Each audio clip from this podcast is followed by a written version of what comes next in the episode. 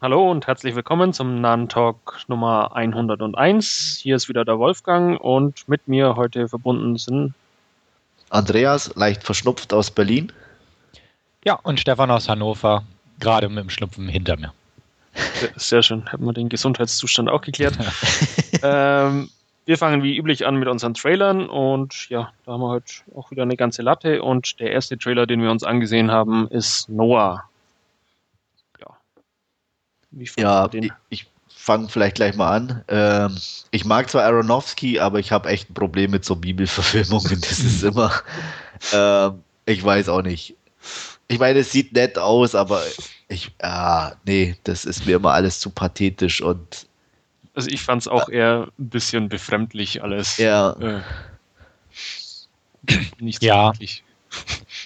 Ich auch. Also ich habe auch Probleme mit Bibelverfilmungen und ähm, das sah mir eher so Hollywood-Blockbuster-technisch so ein bisschen aus mit den großen CGI-Geschichten und viele Tiere und ne, dann diese Braveheart-Truppe, die da angerannt kommt und solche Geschichten.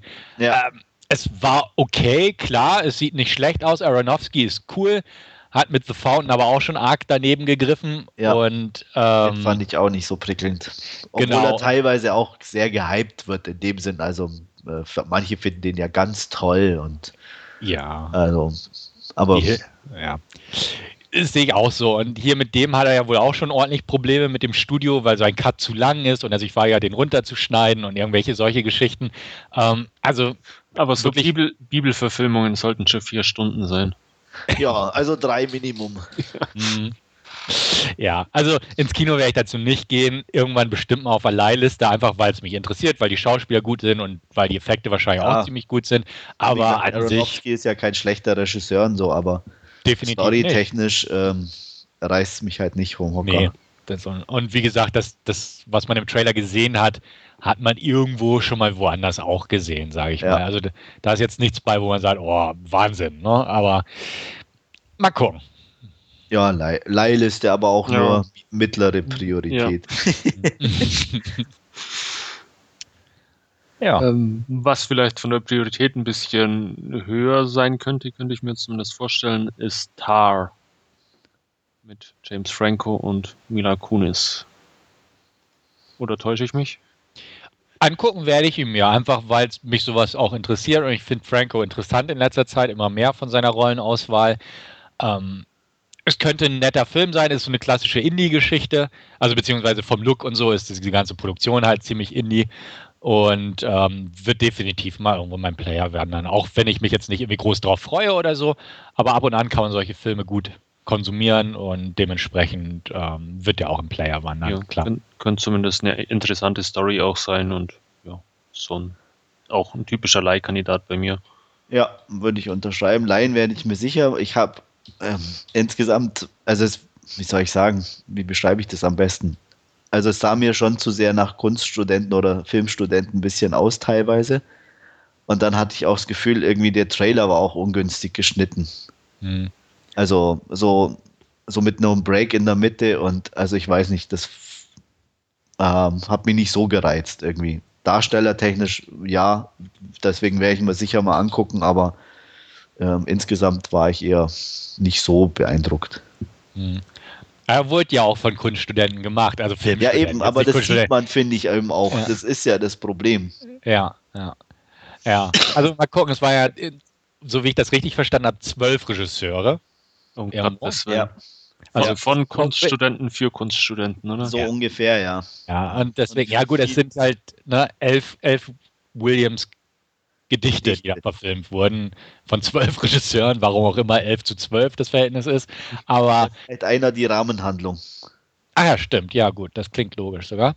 Ähm, mal gucken, wie das sich so im Ganzen gibt. Also wie gesagt, mich interessiert es trotzdem, auf jeden Fall. Ähm, Ob es denn als Ganzes funktioniert, bleibt abzuwarten. Mal gucken. Ja, und wir machen weiter mit dem nächsten Trailer. Jo. Und ähm, ja, da weiß ich gar nicht, was ich zu sagen soll. zu Wieso? Tokarev mit Nicolas Cage.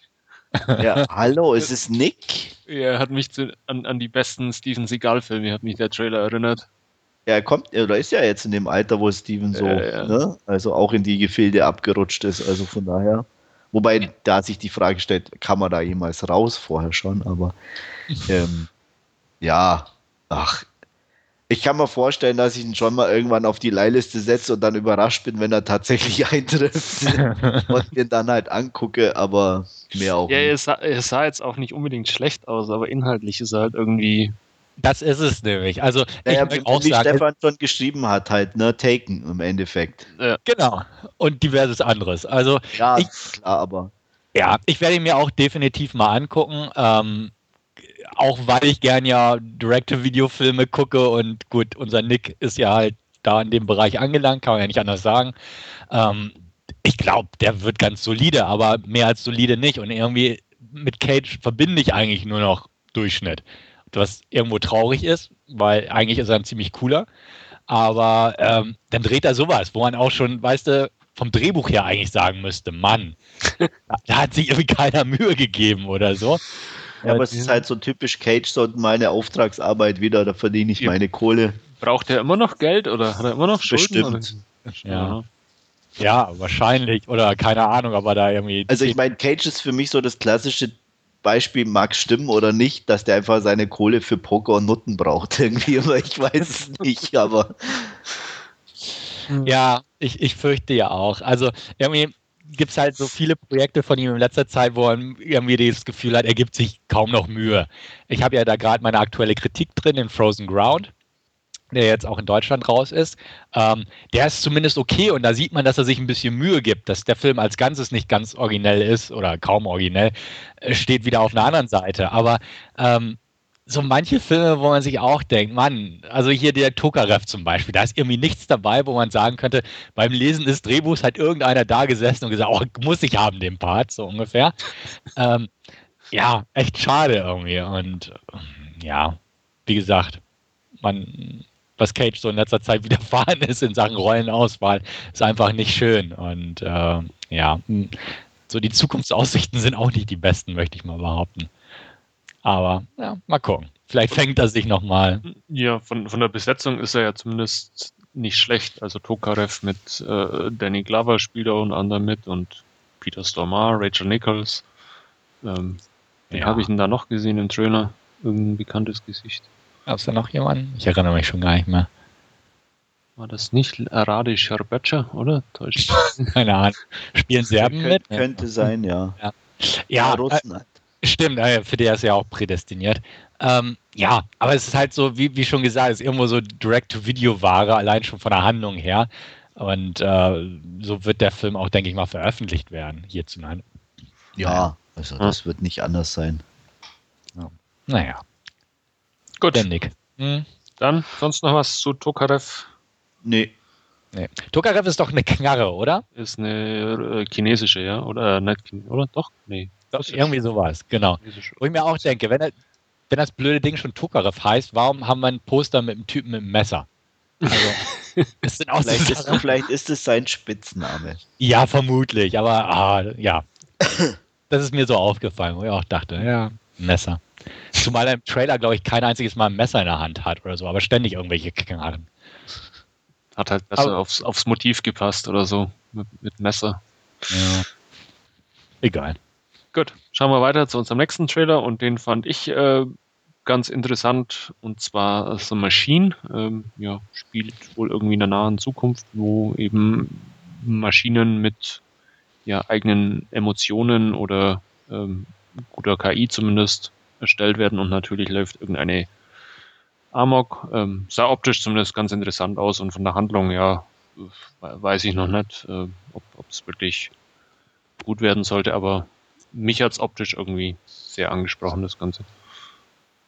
Ja, absolut, also mich auch. Ähm, Science Fiction mag ich eh immer, also da riskiere ich gerne einen Blick, auch wenn ich dann enttäuscht werde, aber ähm, kommt einfach auch zu selten, so dass man da auch Mhm. möglichst jeden mitnehmen müsste eigentlich.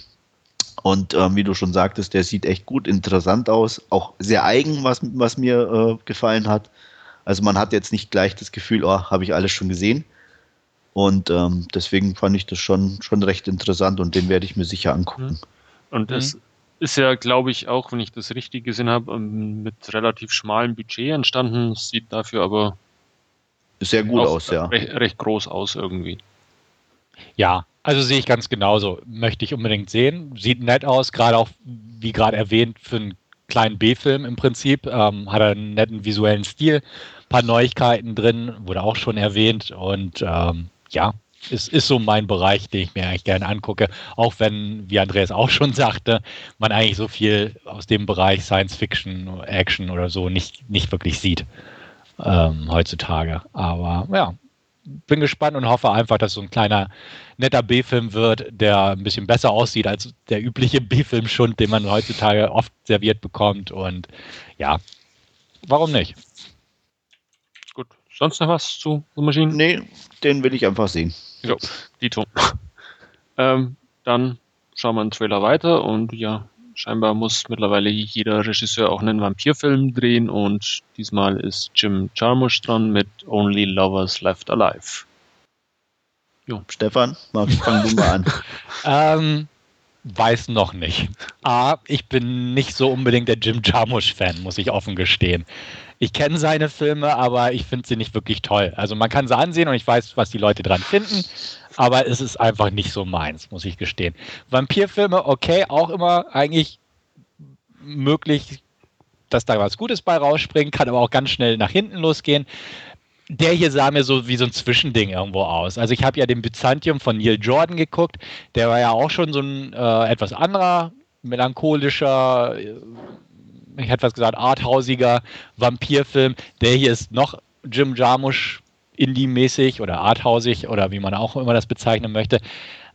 Ich bin also echt zwiegespalten. Ich werde ihn mir definitiv einfach aus Neugierzwecken angucken, auch weil die Besetzung cool ist und ähm, weil der Trailer eigentlich auch recht atmosphärisch zumindest irgendwie rüberkam. Aber ob das wirklich ein guter Film wird, ähm, habe ich leichte Zweifel, muss ich einfach mal so sagen. Ich hoffe es, definitiv, aber es ist mehr so ein Neugier-Ding als so ein wirklich äh, Lust auf den Film, was ich gerade so verschwöre. Ja, du hattest Byzantium jetzt gerade angesprochen. Ähm, das ist jetzt auch der Film, auf den ich mich äh, wesentlich mehr freue, wie auf Only Lovers Left Alive. Der sah auch okay aus, aber das ist ähm, ja, wie du schon gesagt hast, man weiß nicht so wirklich, was man bekommt. Das kann jetzt äh, gut gehen, kann aber auch tierisch nach hinten losgehen mit den äh, Vampiren. Ähm, ja, ich glaube, man muss einfach auch mal die ersten Stimmen dann abwarten. Aber ansonsten, ähm, ja, ein Leihlistenkandidat ist es auf alle Fälle. Ja, also ich kann jetzt nicht sagen, dass ich ein riesen Fan von Charmusch bin. Ähm, ich mag seine alten Sachen, Down by Law finde ich einfach schön und Stranger Than Paradise auch. Die haben so ein, so ein Eigen, noch eine gewisse Eigenwilligkeit. Mhm. Ähm, auch wenn sie immer irgendwie als super angesehen werden, weniger anfangen konnte ich wirklich irgendwie mit Deadman und Ghost Dog, muss ich ganz ehrlich sagen. Die sind nicht schlecht, aber ähm, ja, haben, hatten für mich nicht so irgendwie den, den Hype oder irgendwie den, den Vibe, wo ich sage, oh, das war toll. Ähm, lustigerweise, obwohl der nicht so gut ankam bei der Masse, bin ich Fan von Limits of Control. Den fand ich einfach irgendwie geil. Ähm, von der ganzen Atmosphäre und der, der Machart und dem Aufbau her. Und das fand ich schon ziemlich klasse. Ähm, hier für die Lovers bin ich auch noch sehr zwiegespalten. Mein optisch sieht es nett aus, aber ähm, es wirkt schon irgendwie sehr, sehr, sehr arthausig auch irgendwo auf eine gewisse Art und Weise da will ich also auch auf jeden Fall noch mal irgendwie ein paar Stimmen abwarten. Mhm. Reißt auch Mia Wasikowska dann nichts, oder? Äh, nee. Die kommt mir eh in letzter Zeit schon wieder zu viel irgendwie in jedem Film. also, ja, mir geht's einfach so. Ich, ich, ich, es ist mir egal, wer das ist, ob ich die gut finde oder nicht. Ich finde so, so eine Überrepräsentation einfach immer irgendwo schlecht. Also man muss sich quasi rar machen bei dir. Ja, aber oder zumindest nicht so häufig. Ich meine, das ist wie mit, ja, ich ähm, hatte auch vor kurzem ja G.I. Joe angeguckt. Äh, in jedem Actionfilm Dwayne Johnson und äh, äh, ähm, ähm, ähm, ähm na, Bruce, Bruce, Bruce Willis, Willis ja. Mhm. Es geht nicht mehr ohne so ungefähr. Ich meine, ich mag beide gern, aber doch nicht in jedem Blockbuster-Actionfilm. Als ob es keine anderen gäbe. Ja, scheinbar nicht. Ja, und ähm, Die, die, die sind halt eine sichere Bank. Ja, aber das wird langweilig. Das ist das, was mich und das, wie gesagt, da, es sind ja keine Rollen oder so, wo man irgendwie glänzen kann oder riesen schauspielerisches Talent an den Tag legen kann. Und auch hier nichts gegen mir, aber das ist auch so eine halt so eigentlich so eine typische Rolle für sie, äh, sage ich jetzt mal. Und ähm, äh, sie, sie, spielt das sicher gut und auch im, im Film passend und alles, aber ja, mhm. wir hatten sie ja gerade so ungefähr in Stoker. Schon in so einer Rolle und ähm, was weiß ja, ich in welchen ja. Filmen noch. Ja. Deswegen, also ich mal gu gucken werde ich ihn sicher, mhm. ähm, aber erstmal abwarten.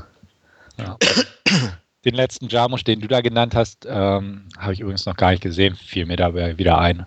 Limits ja, of Control. Den genau. hat es uns mal im Podcast empfohlen, aber ich habe den auch immer noch auf der Leihliste und ja, ja. Ist, die ist lang. Ja.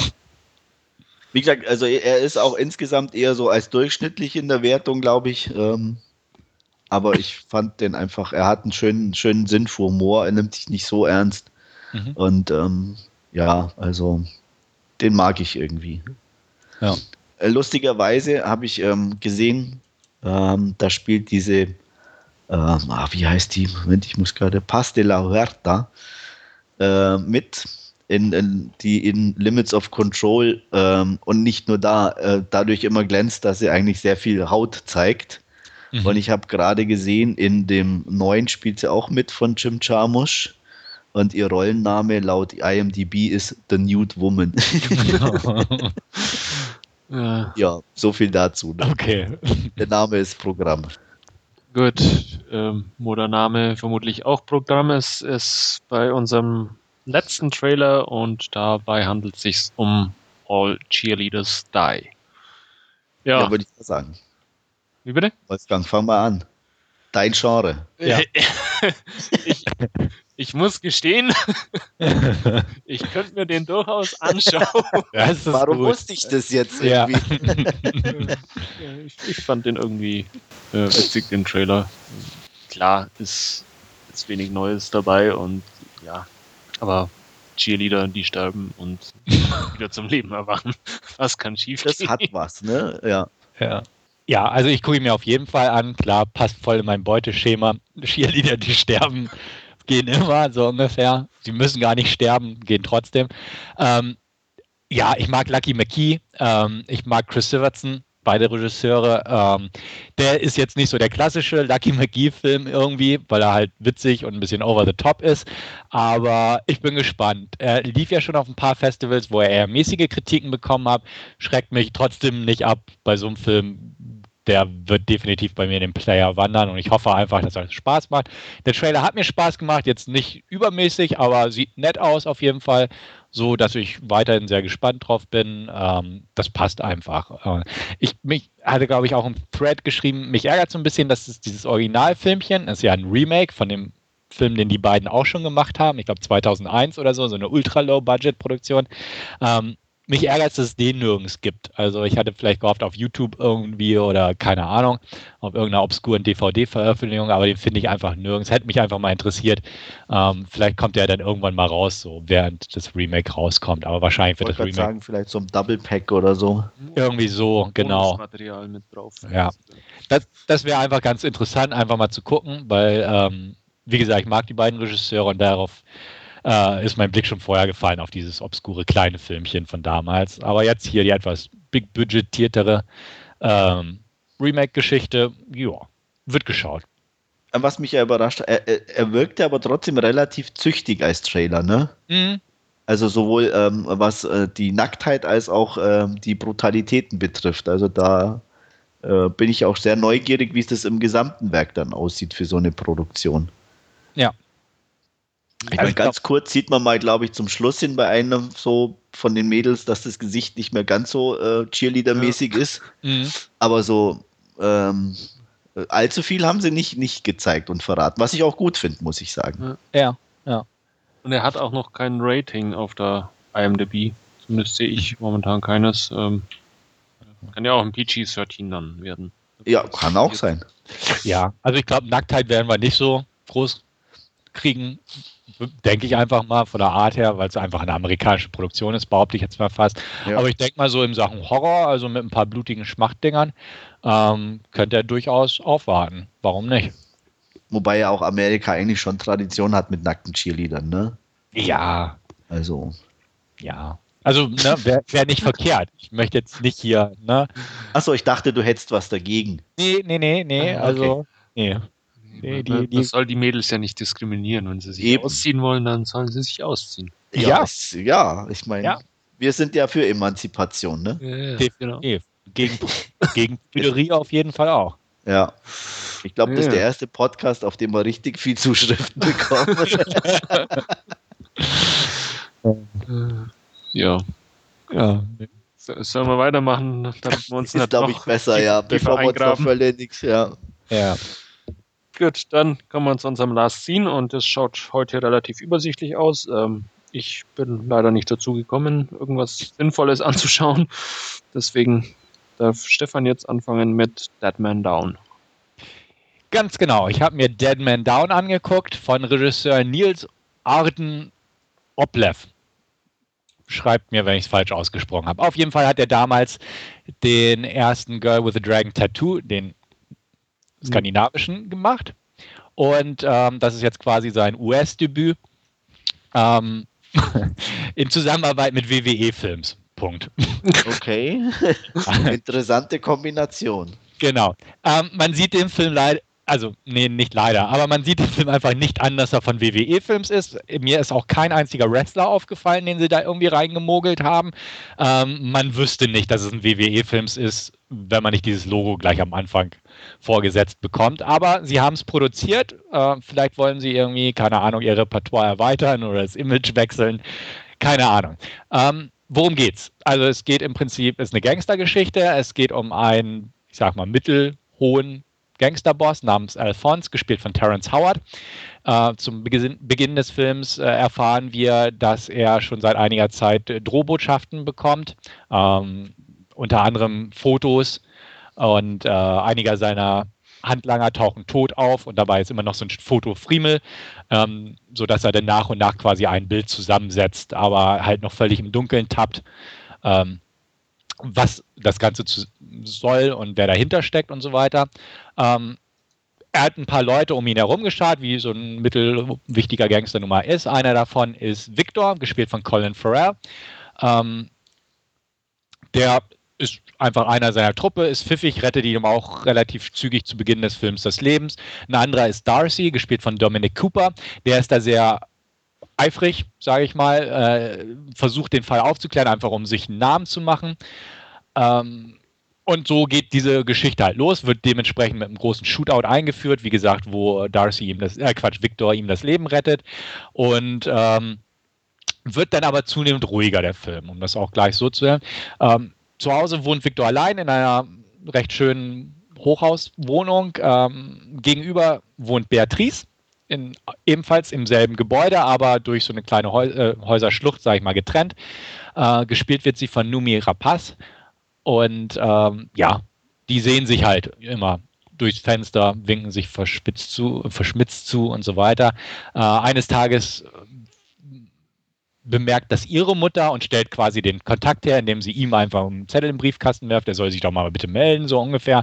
Ähm, daraufhin kommen die beiden zusammen, gehen auf ein Date und ich will an dieser Stelle einfach nicht weiter erzählen, weil da kommt ein sehr schöner Twist, will ich mal sagen, obgleich er irgendwie nach 20 Minuten schon kommt.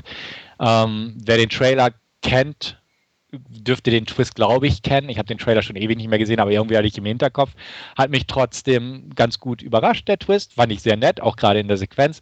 Auf jeden Fall entwickelt sich dadurch die Gangstergeschichte weiter. Ich erzähle es jetzt mal echt grob gefasst. Ähm, ja, es kommt langsam raus, wer dahinter steckt, beziehungsweise wird sehr schnell verraten, wer dahinter steckt. Jeder, der es halbwegs sich vorstellen kann mit seiner Fantasie, ist sowieso sehr schnell dahinter. Und äh, ja, da wird dieses Rätsel quasi aufgelöst. Wir kriegen raus, wer hinter Alphonse und seine Handlanger her ist und warum. Natürlich geht es um persönliche Gründe. Und äh, ja, so zieht der Film einfach von dann. Es gibt noch eine Parallelhandlung einfach mit Victor und Beatrice die so verläuft, ihre Beziehung, sage ich mal. Ähm, das wird dann auch mit so einer anderen Kriminalgeschichte, sage ich mal, verwoben. Denn ähm, Beatrice ist entstellt. Sie hat äh, einen Autounfall gehabt und ähm, einer, beziehungsweise derjenige, der dafür verantwortlich war, dass sie quasi entstellt ist, ähm, an dem möchte sie gern Rache ausüben. Ähm, und da sie rausfindet, dass Victor halt ein Gangster ist, soll er ihr dabei helfen. So. Wie gesagt, viel mehr werde ich wirklich nicht verraten. Ich fand den Film in Ordnung. In Ordnung heißt für mich jetzt abschließend schon eine Wertung 5 von 10. Warum? Ähm, ich fand, er versucht irgendwie dieses Skandinavische, was ich aus dem alten Girl with the Dragon Tattoo Film oder wie heißt es eigentlich? Verhängnis? Ver ist das Verhängnis oder? Verblendung? Verblendung. Verblendung. Der erste, oder? Der Ver genau, der erste. So dieses Skandinavische, was man aus Verblendung und so kennt, einfach eine sehr dü düstere Optik, melancholisch, ruhig. Äh, das Ganze mehr ein Krimi als ein Thriller und schon gar nicht direkt auf Action gesetzt. Ähm, all das, sage ich mal, versucht der Film mit einem klassischen amerikanischen Gangster-Movie äh, zu kombinieren. Also ich will gar nicht mal Gangster-B-Movie sagen, aber ähm, einfach so dieses klassische amerikanische. Er spielt in New York. Ähm, es gibt einen dicken Shootout am Anfang gleich und solche Sachen. Es sind die ganzen Gangster-Klischees drin, die man so ein bisschen kennt. Und ähm, versucht quasi so einen Zwischenweg zu finden. Ähm, ein Amerikaner hat es verfasst, J.R. Winion, der hauptsächlich für Fringe für die TV-Serie Drehbücher geschrieben hat. Und da muss ich sagen, vielleicht hätte man da einfach jemand ein bisschen, ja, talentierteres nehmen können oder so. Denn zeitweise fand ich, steppt sich die Handlung so ein bisschen dahin. Das Tempo ist ruhig. Wie gesagt, wieder dieses skandinavische, behaupte ich einfach mal. Ähm, aber manchmal hätte man einfach so ein bisschen mehr Schmackes dahinter bringen können. Die Handlung ist auch, wie ich gerne sagen möchte, unnötig kompliziert erzählt. Es ist einfach wirklich eine einfach gestrickte Handlung mit ein paar Fäden, ja, aber sie wird von der Art her, in der man sie aufdröselt, einfach unnötig vertrackt erzählt. Klar suggeriert das irgendwo Vielschichtigkeit und macht das ein bisschen interessanter, als würde man es echt nur von A nach B erzählen, aber auch das finde ich ist einfach irgendwo oberflächlich, das Ganze. Ähm, was ich auch schade finde, ähm, ist, dass der im Prinzip ich sag mal, emotionale Klischees benutzt, statt wirklich Charaktertiefe. Ähm, das mit Beatrice, was ich auch in der Netzangabe erwähnt habe, ist so ein Fall. Sie ist halt entstellt, weil sie einen Autounfall hatte und deswegen möchte sie gern Rache an ihrem, in Anführungsstrichen, äh, Peiniger, kann man ja nicht mal sagen, also an dem Unfallfahrer haben. Ähm, auf den ersten Blick könnte man sagen, ah, vielschichtige Figur und hat Tiefe, bla bla bla, ist es aber nicht. Es ist einfach so, ja, sie ist entstellt, armes Mädel, bla bla bla. Das Schlimme ist, sie ist nicht mal richtig entstellt. Also sie hat ein paar Narben auf einer Gesichtshälfte, wo sie ihre Haare so ein bisschen drüber fallen lässt und dann fällt es nicht mal wirklich auf. Also es ist nicht so, dass sie jetzt ein hässliches Mädel ist oder so dadurch, abgesehen davon, dass ich die Schauspielerin eh nicht attraktiv finde. Aber ähm, muss ja kommen. Ja, muss, ist halt so. Sie hat mich auch nicht so gestört. Ja, sind sie es. Aber ähm, es ist einfach so, sie hat ein paar Narben auf einer Gesichtshälfte, so neben dem Auge, an der Backe. Ähm, das ist einfach, ja, armes Ding, aber es gibt halt wesentlich entstelltere Menschen, wo man auch wirklich nachvollziehen könnte, dass sie, ähm, ja, sie arbeitet natürlich auch in, in ähm, ich glaube, das war ein Nail- und Hair-Design-Studio, wo die Chefin auch irgendwie sagt, äh, es kommt halt aufs Äußere an und so, damit die Kundschaft auch nicht abgeschreckt ist. Also es ist einfach so auf dem Niveau, sage ich mal, charakterisiert das Ganze. Und auch ähm, bei unserem Victor, Colin Farrell, ähm, gibt es natürlich auch Sachen, die im Hintergrund da schwelen und so bla bla bla, sonst wäre ja zu langweilig. Und auch das ist halt wirklich ähm, sehr oberflächlich gehalten und echt klischeehaft.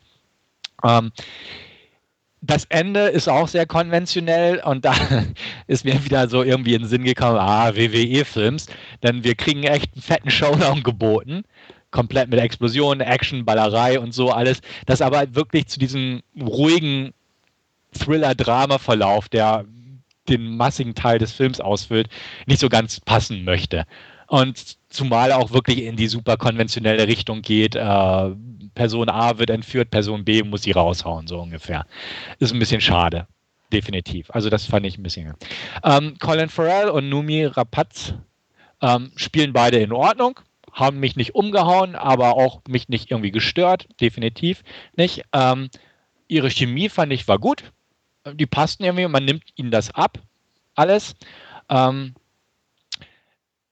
Terence Howard als, als Gangster-Boss, so als halber Gangster-Boss, fand ich ein bisschen fehlbesetzt. Also mich würde da mal eine andere Stimme, äh, Stimme interessieren. Ich weiß ja, Andreas, du wirst den wahrscheinlich auch demnächst gucken. Ja, ich habe ihn gerade hier, ja.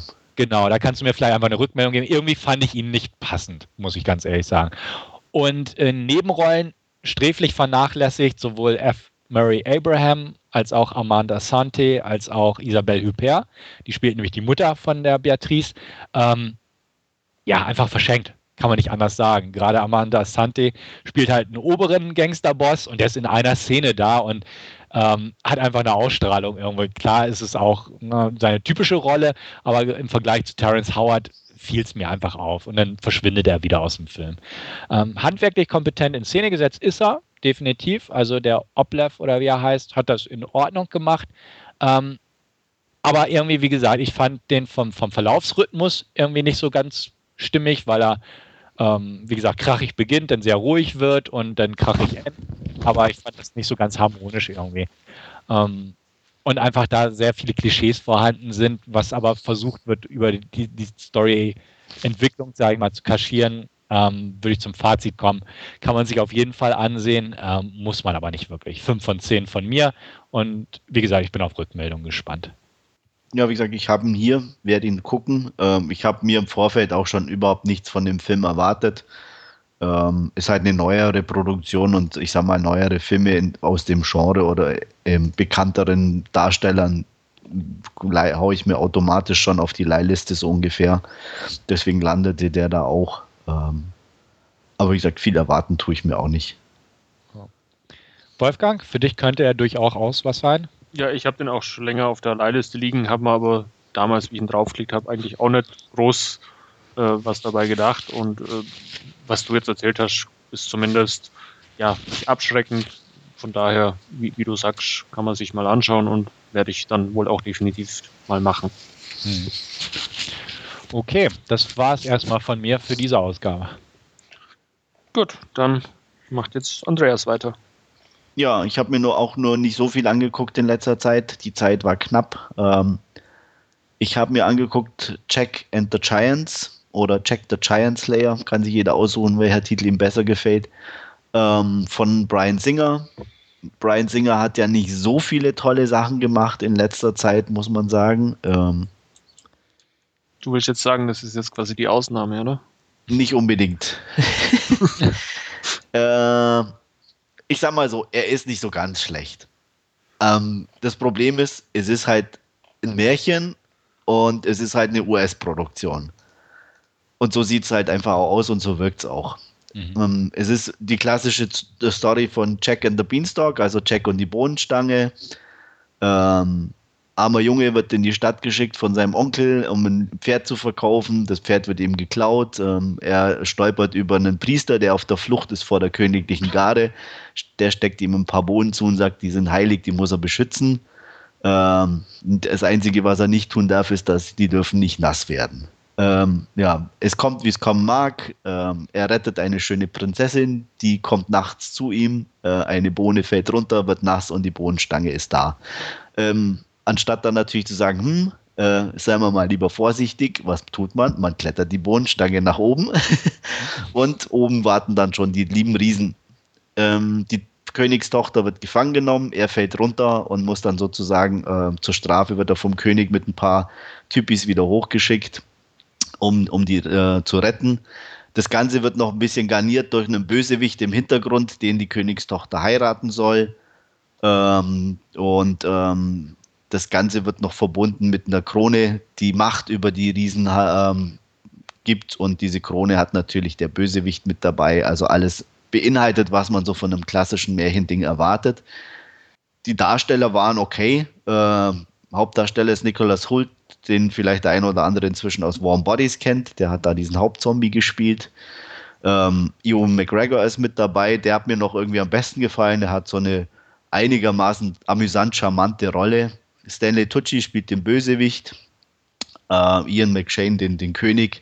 Also von, von der Warte aus auf jeden Fall äh, eine solide Besetzung, die sich auch keine gröberen Schnitzer leistet. Also von der Warte aus kann man das ganz gut gucken.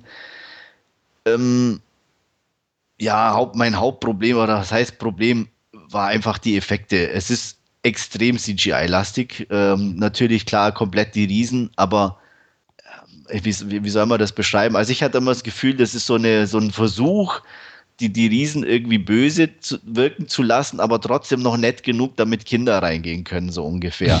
Okay. Ähm, und das ist dann so auf halber Strecke ein bisschen ähm, stecken geblieben, hat man immer das Gefühl gehabt. Ähm, vom Tempo her und so, wie gesagt, es ist halt eine klassische Märchenstory. Wer, wer sowas mag und so, kann man den eigentlich ohne Probleme gucken.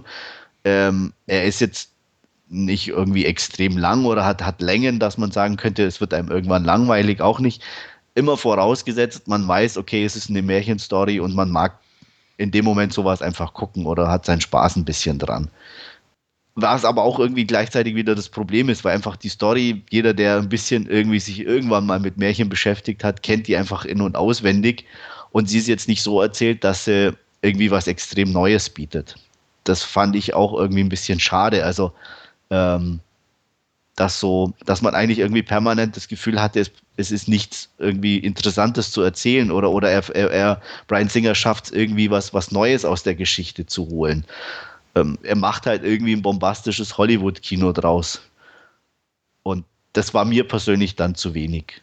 Ähm, ja, von der Wertung her schwierig. Also, wie gesagt, ich war nicht gelangweilt. Die Darsteller sind okay. Die CGI war nicht so meins aber ich habe mich auch nicht richtig gelangweilt. Deswegen, wie Stefan vorher schon sagte, so ein durchschnittlicher Film und ein durchschnittlicher Film verdient eine Wertung von 5 von 10 und das gebe ich auch Jack the Giant Slayer. Wie sieht es bei euch aus? Lust auf Märchen? Nee, ähm, hat, mich, hat mich vorher schon null interessiert und ähm, ja. Jetzt erst auch, recht. Auch nicht. deine tolle Ausführung konnte die, diesen Zustand quasi. Ja, toll ändern. war sie. Also, ja. ich habe ja, ich konnte, ich, ich habe ja nicht mal die, mir die Mühe gemacht, ihn gut zu verkaufen. Ja, ja also ich werde mir im Free TV angucken. Also er interessiert mich jetzt nicht so, dass ich ihn groß Ich glaube, da ist es der richtige Film dafür, ja. Ja. Also nebenzu mal am Sonntagabend, wenn auf Pro 7 läuft, den mitzugucken. Äh, ja, irgendwie so. mal ideal, ja. ja. Nö, so werde ich es auch handhaben und ähm, weil vorher hatte er mich auch nie interessiert. Also den Trailer habe ich auch geguckt, dachte auch schon, ach, wieder so viel CGI. Das stört mich in letzter Zeit eh öftermals. Ja. Und ähm, dementsprechend, ja. So, Na, ich so. hatte irgendwie gedacht, okay, also man hat ja auch sehr unterschiedliche Reviews gelesen, also von, von sehr positiv bis zu richtig negativ. Mhm. Ähm, und sowas macht mich dann immer auch ein bisschen zumindest neugierig, mal zu gucken, okay, wie, wie findest du den denn dann eigentlich? Oder, oder ja. äh, weil oftmal geht es halt tendenziell immer in eine oder in die andere Richtung, aber bei dem war halt wirklich von grottenschlecht bis ziemlich interessantes, tolles äh, Kino so ungefähr. Ja, äh, wie gesagt, lustigerweise lande ich irgendwo genau dazwischen.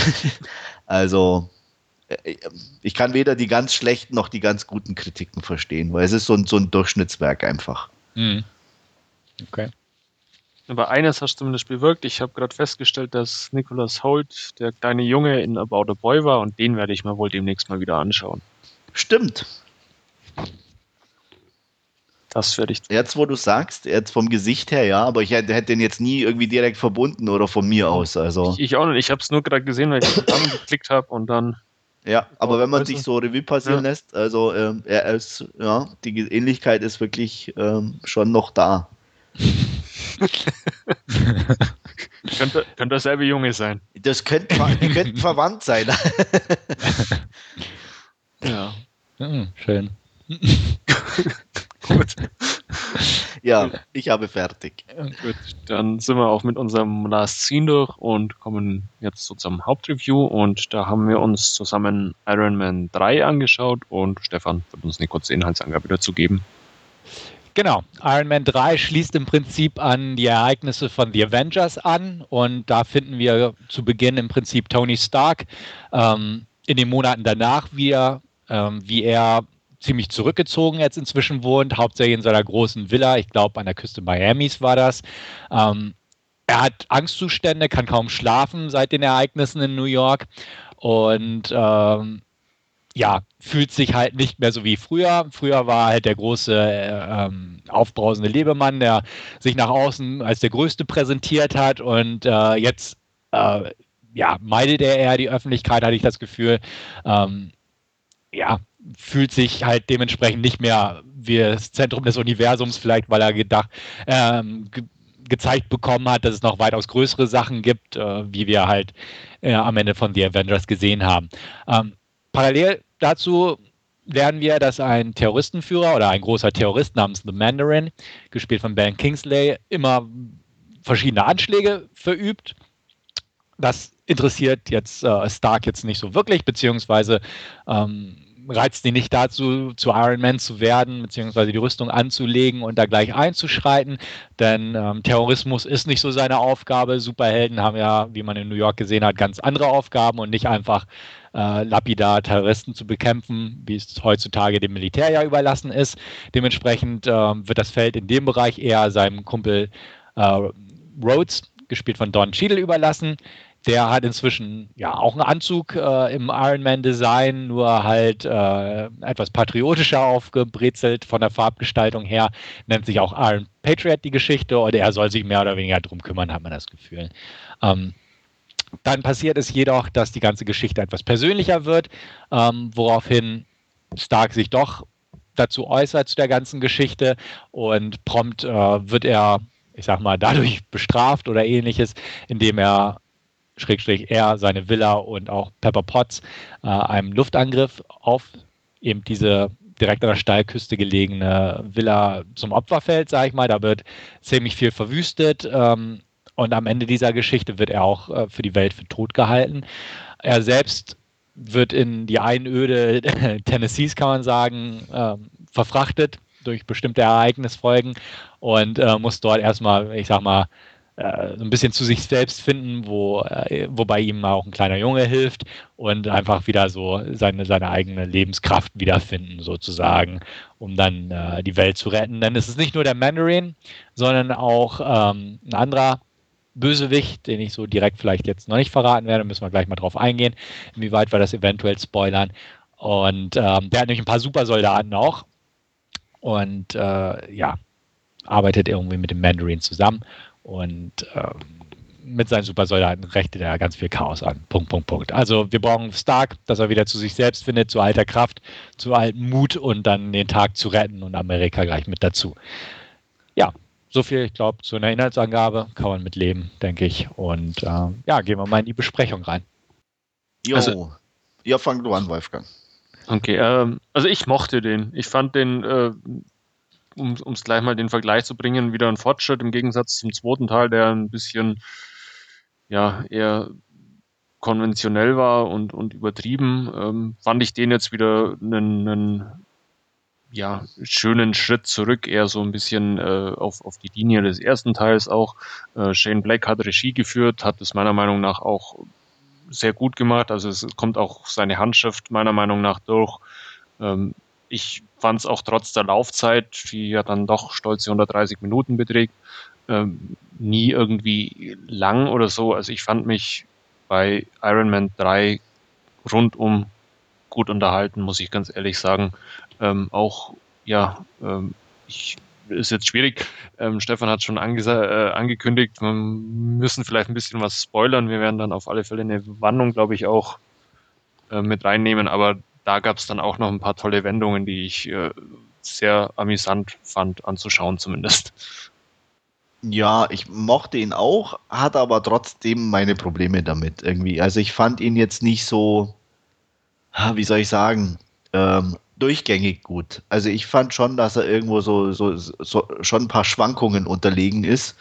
Ähm, und ähm, ich mag Shane Black, ganz klar. Ähm, aber auch hier fand ich zum Beispiel, dass er das, was halt seine Stärke ist, so diese bisschen äh, witzigen Sachen oder im Wortwitz dann auch oder in, in diesen Schlagabtäuschen definitiv besser war, wie in den eigentlichen Action-Szenen selber oder so. Deswegen, wie gesagt, bei mir noch so ein bisschen durchwachsen das Ganze. Kann ja, sehe ich. Okay. Ähm, kann ich eigentlich so auch unterstreichen. Also gerade die, die Action-Szenen, äh, insbesondere auch äh, das Finale mochte ich eigentlich auch eher weniger. Also ich fand insbesondere auch äh, da, ja diese, diesen verbalen Schlagabtausch zwischen äh, Iron Man oder, oder Tony Stark und Pepper und wie, wie sie ja alle aufgebaut waren, die einzelnen Szenen äh, zwischen Mandarin und, und Tony Stark äh, eigentlich auch wesentlich sehenswerter und witziger wie dann ja die Action drumherum irgendwo. Ja. Stefan, du wolltest noch? Ja, ähm, ich habe ihn jetzt das zweite Mal gesehen. Ich hatte ihn auch damals schon im Kino geschaut. Ich hatte, glaube ich, auch im Podcast darüber berichtet, weiß ich gar nicht mehr, aber ich glaube schon.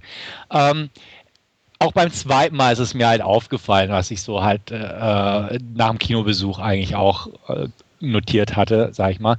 Ähm, ich habe so ein bisschen Abnutzungserscheinungen einfach bei Iron Man inzwischen. Ähm, wir haben ihn jetzt viermal zu Gesicht bekommen. Iron Man 1 bis 3 plus Avengers. Und weiß ich nicht, irgendwie die Figur so cool sie am Anfang war und auch immer noch definitiv ist, finde ich nicht mehr ganz so reizvoll einfach, weil man ihn schon so oft jetzt in den vergangenen Jahren zu Gesicht bekommen hat.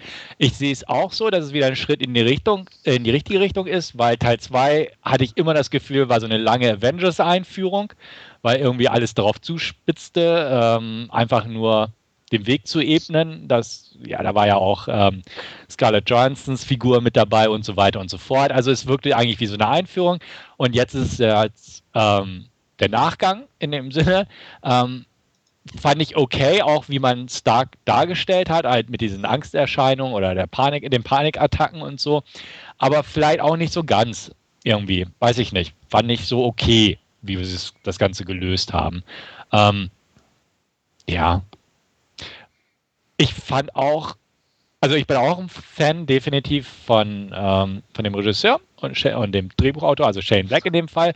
Habe aber auch hier das Gefühl gehabt, er wurde halt ins Marvel-Universum reingezogen und dadurch ein bisschen auch assimiliert, hätte ich fast gesagt. Ähm, Im Prinzip finde ich, ist Iron Man 3 eigentlich das, was man von den meisten Marvel-Verfilmungen kennt. Gute Unterhaltung auf hohem technischen Niveau, ähm, macht Spaß, großes Budget, ähm, passt schon irgendwie, aber also wirklich umhauen tut es mich nicht. Und das geht mir halt mit den vielen Geschichten so, sei es Thor und so weiter und die ganzen anderen First Avengers, äh, beziehungsweise hier den ähm, Captain America ein bisschen außen vor, weil ich den schwächer fand als die normalen. Aber so, ja, hat mich gut unterhalten, definitiv. Also ich möchte das gar nicht als schlecht bezeichnen.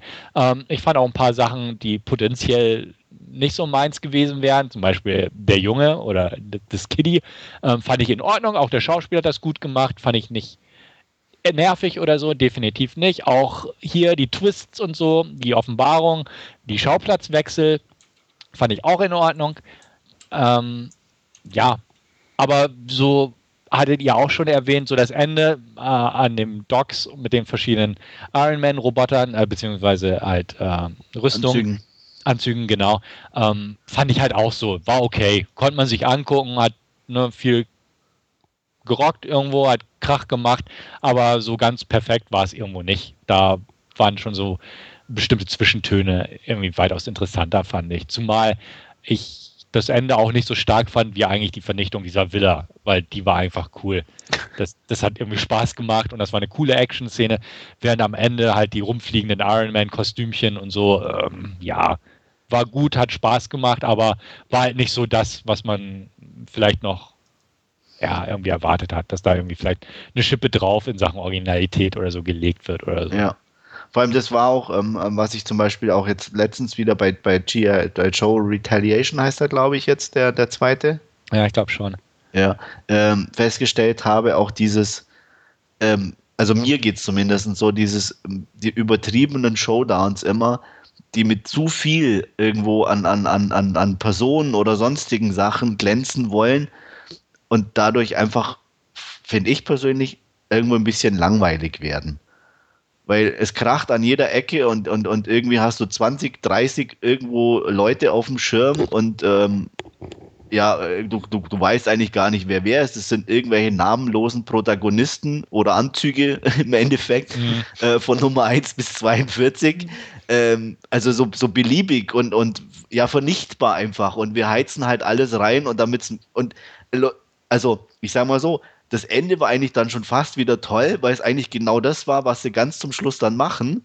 Ähm, als er dann nämlich dieses, ähm, na, wie heißt das, das Programm dann zum Schluss startet. Also ihr wisst, was ich meine. Mhm, ja, ja. Ähm, weil äh, im Endeffekt war das der ganze Showdown nichts anderes. Mhm. Für mich. Also wie, wie so ein, ne? Und deswegen war das so das eigen- ganz zum Schluss dann schon mal wieder so ein bisschen amüsant und ein Schmunzeln wert. Aber insgesamt der Showdown, ja, okay, aber ein bisschen langweilig. Also ich bin da mittlerweile auch eher ein Fan von kurz und knackig bei so einem Showdown. Ich muss es auch nicht irgendwie Ja, li- lieber mal wieder so ein Groß und breit zwei Mann ausgewalzt Hand- Hand-on-Hand äh, Fight bis zum bitteren Ende und ähm, al- als so, ja. Mhm. ja. Vor allem, wie gesagt, das Schlimme, was oder was mich halt stört, ist wirklich diese, diese Massen an namenlosen Typen, die da irgendwo halt einfach verheizt werden. was dich Und auch null interessiert. dann, ja. Genau, siehst du halt dann die Hauptdarsteller noch so ein bisschen, aber ähm, ja. ja, also das war auch nicht so meins. Ja. Zumindest wurde Pepper ein bisschen aktiver in dem Film. Ja, das, Das war, war schon. Wobei sie Genau. halt auch eigentlich irgendwie mir immer ein bisschen zu kurz kommt, weil sie eigentlich ähm, gerade in den Szenen mit Toni immer schon so, ähm, ja, einfach von der Rolle her auch schon eigentlich so angelegt ist, dass man da ein bisschen hätte mehr draus machen können. Mhm.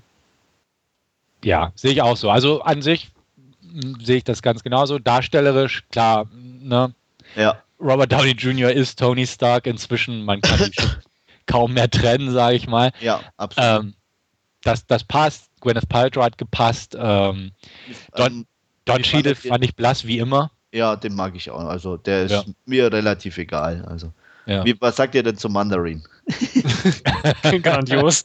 Ich fand den auch super. Also das ist Ja. so, Ja. so die, die, die, die Paraderolle für Ben Kingsley irgendwie gewesen. Also von, von, von jeder Seite oder von jeder Variante aus, sagen wir es mal so, um nicht zu viel zu verraten. Mhm. Ähm, Ja. Also ja, fand ich toll. Und ähm, auch ohne zu spoilern, für mich war eigentlich irgendwie von Beginn an klar, wer Bösewicht wird oder ist. Ja, Ähm, das war so offensichtlich. Also Ja. deswegen ist es nicht mal ein Riesen-Spoiler. Also ich verrate es natürlich trotzdem nicht, aber ich glaube, wer den Film anguckt, weiß es auch. Oder ich kann mir nicht vorstellen, dass da irgendjemand überrascht war dann zum Schluss. Nee, es ist ja das schon denke ich entsprechend äh, au- ausgewalzt worden. Ja. In, in, in Also ich sag mal, die einzige, äh, in dem Sinn wirklich in Überraschungen ein bisschen, ist halt dann wirklich die Konstellation von Mandarin zu, zu, zu dem Ja. und äh, zu der zweiten Frau im Spiel. Aber an sich, wer Bösewicht ist oder war eigentlich nie, nie in die Zweifel zu ziehen. ja. denke ich auch. Ähm, Rebecca Hall fand ich verschenkt.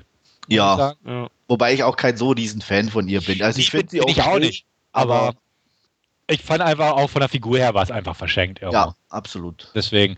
Ähm, Guy Pierce hatte Spaß an der Rolle, das merkte man. Ähm, haben wir jetzt auch nicht ganz so umge aber war, war in Ordnung. Also für das, Ist, ist was die denn, Rolle hergab, war es in Ordnung. Ich, Ja. Ich, ich finde es ja immer schlimm, wenn man einen Anzug anhat und keine Socken dazu. Ja, stört, stört mich immer. Äh, Aber ich, ich muss sagen, ähm, fällt mir gerade jetzt wieder ein, einfach, ich fand den Einstieg ein bisschen nervig in dem Film. inwiefern? Der hat mich schon Also im Kino gestört. Rückblende- Die, Die Rückblende, weil die fand ich war so schlecht. Also weiß ich nicht, die war so, klar, die Frisuren waren scheiße, die Musik war scheiße, ähm, aber auch so die Rollen waren, fand ich scheiße einfach so. so die, die Rolle Ja, von Guy Pearce, so von der Art Ja. her, wie, wie sich äh, Stark da gegeben hat, fand ich schon fast nervig, also um das mal so auszudrücken. Ja, so war er halt, weißt du, in Jugend. Genau. Ja, es ist klar, kann ich, ich kann es verstehen, aber so, ich weiß noch, als ich da im Kino saß, dass ich auch, oh, hoffentlich wird es besser, hoffentlich wird es besser. Gott sei Dank wurde es besser. Ähm, aber weiß ich nicht, den Einstieg fand ich irgendwie, weiß ich nicht, kam ich auch beim zweiten Mal so, als ich schon wusste, ja, es wird besser danach. Ähm, weiß ich nicht, habe ich irgendwie nicht so geglückt. Ja, also ich fand ihn auch nicht so toll oder so. Also immer, ja, ich hab, man nimmt ihn hin, sage ich nimmt- mal ja. so. Aber, Ja. aber begeistert so richtig war ich auch nicht. Also er wird danach definitiv besser. Ja, ja. Das stimmt. Hm. Fällt mir noch was ein. Wie fandet ihr die Supersoldaten? ähm, Irgendwie- bisschen Ja, gewöhnungsbedürftig mit diesem ja, äh, Glühen aus dem Inneren.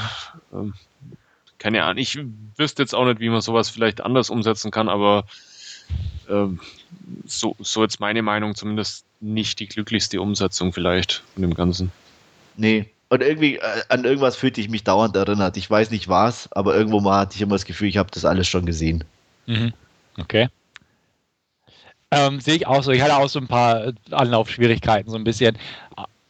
vielleicht auch, weil es so ein bisschen in die übernatürliche Richtung ging und bisher ja. die Iron Man-Filme so relativ, ich will nicht sagen realistisch gehalten werden, um Gottes Willen. Nee, aber, aber te technisch nachvollziehbar. Technisch, genau. Ne? Genau, und hier hatten wir plötzlich glühende Menschen, die explodieren. Ne? Also, ähm, aber sonst fand ich es auch okay. Ne? Also an sich, die Idee war nicht schlecht, aber ja. auch, irgendwie hatte ich auch das Gefühl, auch zu wenig draus gemacht, einfach aus der Idee. Mhm. Also auch gerade dann im Endeffekt hast du halt so eigentlich nur eine ein oder zwei Szenen, wo das aktiv passiert, ohne ähm, auch aber auch allzu viel irgendwo passiert, sondern zack, Explosion. Ja. Und dann zum Schluss halt, wo alle dann auftauchen. Aus dem Nichts so. Oder halt, ähm, das, ja, war irgendwie auch für mich irgendwo verschenkt von der mhm. Idee her. Ja. Klingt jetzt vielleicht auch alles negativer, als es ist, als, als es beim Anschauen ist, weil wie gesagt, unterhaltsam ist er ja trotzdem noch. Ja. Äh, ich mag, mochte definitiv auch die Szenen mit dem Kind.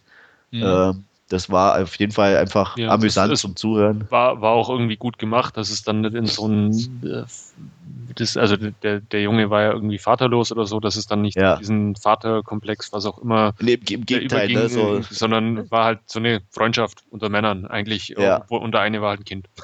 Ja, aber auch so einfach von, von den Ideen her oder so ähm, war das echt ganz nett gemacht. Also. Hm. Und hat so, definitiv zum Unterhaltungsfaktor beigetragen. Ja. Gut. Also eigentlich ähm, braucht man das nicht zu spoilern, oder? Nee, also, ich denke auch. Also ja. ähm, müssen wir vielleicht auch noch hinzufügen, natürlich wie üblich bei Marvel-Filmen gibt es noch eine Szene nach dem Abspann. Mhm. Ja. Die wie immer, auch wie bei den anderen, muss ich halt sagen, ziemlich umsonst ist. Aber es war zumindest witzig irgendwo. Aber es war ein bisschen amüsant im Gegensatz zu den anderen, die wir bisher zu, zu gesehen bekommen haben. Aber ja. Ähm, ja, nötig ist es auch nicht. Und schon gar nicht irgendwie, also im Kino denke ich mir, hey, da den ganzen Abspann nur wegen sowas. Ähm, ja. ja. aber wenn man schon am Kino sitzt, muss man auch sitzen bleiben. Das ja.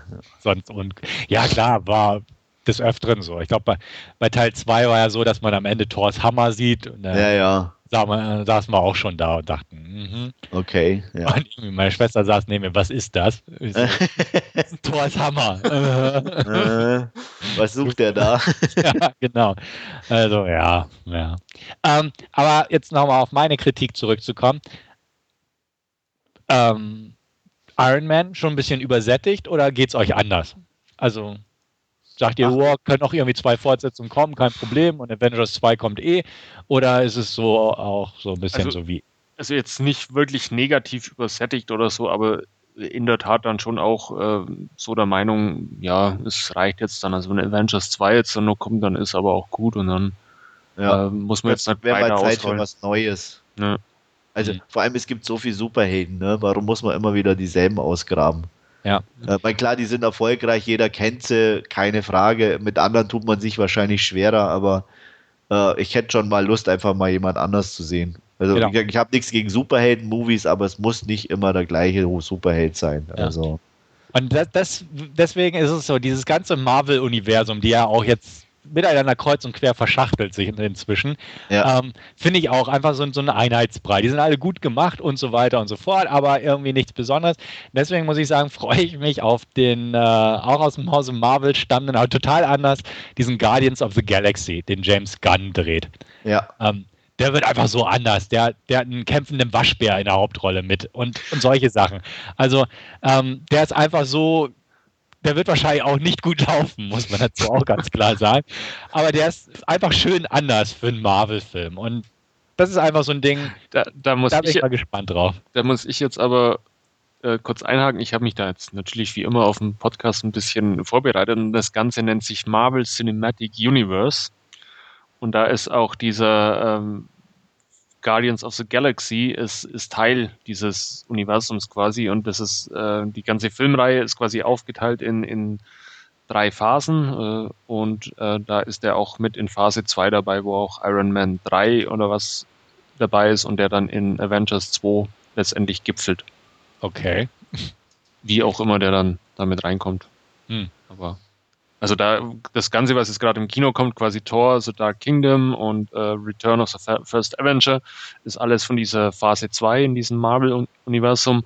und eben auch äh, Guardians of the Galaxy, der dann nächstes Jahr irgendwann kommt, kommt da rein und 2015 gipfelt das dann alles in Avengers 2. Ja, gut, mal gucken. Ja. Was mir halt immer fehlt oder so, es gibt so viel auch schräge Charaktere, die halt nicht so clean sind, sag ich mal. Mhm. Äh, Lobo zum Beispiel. Den habe ich früher mal gelesen. Das ist so der, der muskelbepackte Heavy Metal Typ äh, ähm, mit, mit schlechten Manieren und äh, mit, mit äh, Motorrad durchs Weltall und so. Klar, wahrscheinlich nicht verfilmbar, aber es muss ja auch nicht der sein, aber so einfach einer mit ein bisschen nicht so dieses, wir sind alle so gut und toll Faktor. Das Also- geht mir inzwischen auch einfach ein bisschen auf den Keks. Ken, kennst du Ant-Man? Äh, ja, Das ist dann der, der, der 2015 kommt als erster Film der Phase 3. ja, okay. Aber äh, Von Edgar ja, Wright. Es ist zumindest mal in die richtige Richtung ein bisschen was anders. Wobei Edgar Wright, naja, ich weiß nicht. Naja, Ah, äh, ja. naja, gut. ja. Wir werden sehen. Aber Genau. es ist auf jeden Fall mal auf, schon ein anderer Ansatz. Ähm, ja. ja. Mal gucken. Äh, Wertung? Richtig gute 7 von 10. Ich bin bei 8 von 10. Äh, ergibt sich allein aus der Tatsache, dass ich den zweiten Teil 7 von 10 gegeben habe und ich den jetzt aber deutlich besser fand. Ich habe keine Ahnung, was ich dem zweiten gegeben habe, aber ich würde bei dem trotzdem eine 7 von 10 geben. Mhm. Gut. Dann, ähm, Stan Lee hat hoffentlich auch jeder gesehen. Ja. In- Äh, ja, natürlich. Gut. Ich mein, den kann man schon gar nicht mehr übersehen. Nur, nur um es erwähnt zu haben. Ja, klar, er muss ja mit dabei Ja. sein. Ich glaube, den werden sie auch noch reinmachen, weil er gar nicht mehr am Leben ist. Ja, dann werden sie einfach CGI reinsetzen. Ja. Kannte. Oder, oder schon vorproduziert für jeden Film. Ja. Jetzt auf die nächsten zehn Jahre. Mhm. Er ist jetzt auch nicht mehr der Jüngste, oder? Nee, Nee, garantiert nicht. Gut. Ähm, vielleicht Warte, warte, warte, warte. vielleicht findet es ja noch jemand raus, dann können wir das Geheimnis auch noch äh, lösen. 1922 geboren. Alle Achtung. So ein auch stolzes Alter mittlerweile. Aber richtig. Ja. dann ist er ja schon über 90. Ja, ja. Okay. Hätte ich jetzt auch nicht gedacht. Nö, also ich hätte so über 80 auf jeden Fall hätte ich schon gesagt, aber Ja, aber nicht über 90. Also Nee. er muss ja dann 91 sein. Ja. Dezember 28 hat er Geburtstag. okay. Ne, vielleicht hält es ja jung, die ganzen Filme mit produzieren und machen. Und Wahrscheinlich, ja. Mhm. Die ganzen knackigen Mädels auf dem Set und so. Abends saufen gehen mit den Schauspielern. Das hält frisch. na gut. Wir spekulieren, ähm, aber schließen das jetzt dann vielleicht auch einfach ab und sind damit am Ende unseres Podcasts angelangt. Ähm, ja, der heute ein bisschen kürzer ausgefallen ist, wie sonst üblich. Ähm, aber nichtsdestotrotz hoffe ich, unterhaltsam war für euch. Ähm, in diesem Sinne, vielen Dank fürs Zuhören und ja, bis zum nächsten Mal. Tschüss. Bis dann. Ciao. Danke und auf Wiederhören.